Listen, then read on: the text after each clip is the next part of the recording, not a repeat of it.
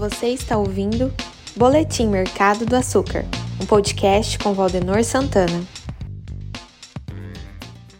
Bom dia a todos. Dividir com vocês o que vimos na semana dentro do mercado. O petróleo ele continua flertando com os 70 dólares o barril do Brent. O WTI é, vem junto, pegando uma carona, apoiado pelas recentes dificuldades que as refinarias americanas passaram por problemas climáticos, reduzindo assim a sua produção.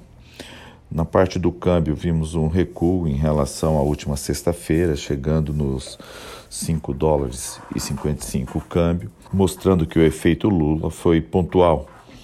É, a injeção do estímulo à economia americana e a atuação do Banco Central do Brasil trouxeram um câmbio para baixo, né, tendo um recuo de 5,86 que chegou a atingir para este patamar.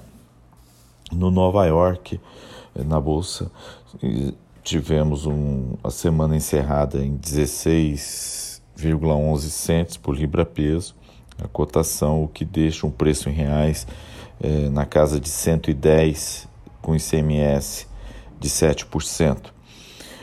A Exalc fecha a semana com R$ 106,92, um recuo de R$ 2,00 por saco na média da semana, fechando em R$ 107,35. Do lado da demanda, é um, foi um mercado aí de lado, com pouco volume negociado, um comprador abastecido, um varejo retraído. É, vimos pouca movimentação nesse sentido. Bem, o que esperar aí pela frente, passando um pouco por tendências no olhar de, do comprador, né? como, como enxergamos. É, acreditamos que o petróleo pode querer buscar aí os 73 dólares o barril, né? imprimindo então uma correção altista, trazer mais reajuste à gasolina, assim como já aconteceu nessa semana reajuste, e, e essa elevação fortalece ainda mais o etanol que já remunera 94% do preço do açúcar. Ou seja, o etanol está igual ali a Fórmula 1 com o primeiro e o segundo, o segundo avisando que estou chegando, quero passar. É, o câmbio, acreditamos que fique no range de 5,50, 5,70 por tudo que a gente monitora.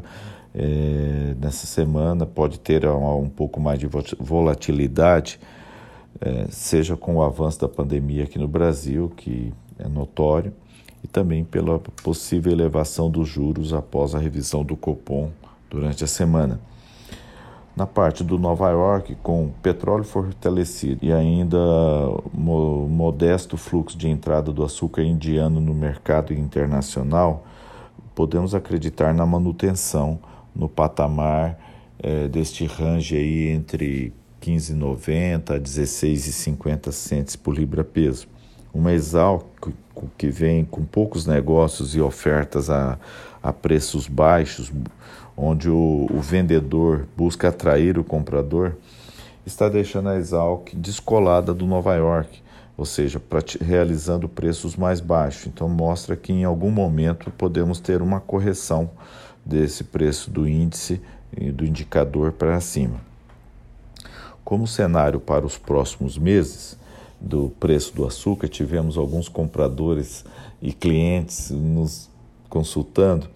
Um cenário dois, três meses, nós acreditamos que o desafio logístico aí por parte da Índia, é, a expectativa é que a safra brasileira comece apresentando um rendimento inferior na de produtividade pela cana, fazendo com que esta cana seja direcionada ainda mais para etanol, que vai estar remunerando bem, é, dando liquidez é, às usinas e também a produção de VHP, que é um açúcar escuro, açúcar bruto, seja para atender o mercado é, pontual que está demandado, mercado externo, seja para os compromissos já fixados. Então, nessa largada, deve ser isso a produção e além do atraso da nossa safra também, que em outros momentos já poderia estar mais avançada e ela está tá um pouco lenta, deve retardar um pouco mais. Dólar e petróleo fortalecido, faz com que a gente não acredite em redução de preços de, do patamar que nós estamos agora, ou falando no mercado interno, né?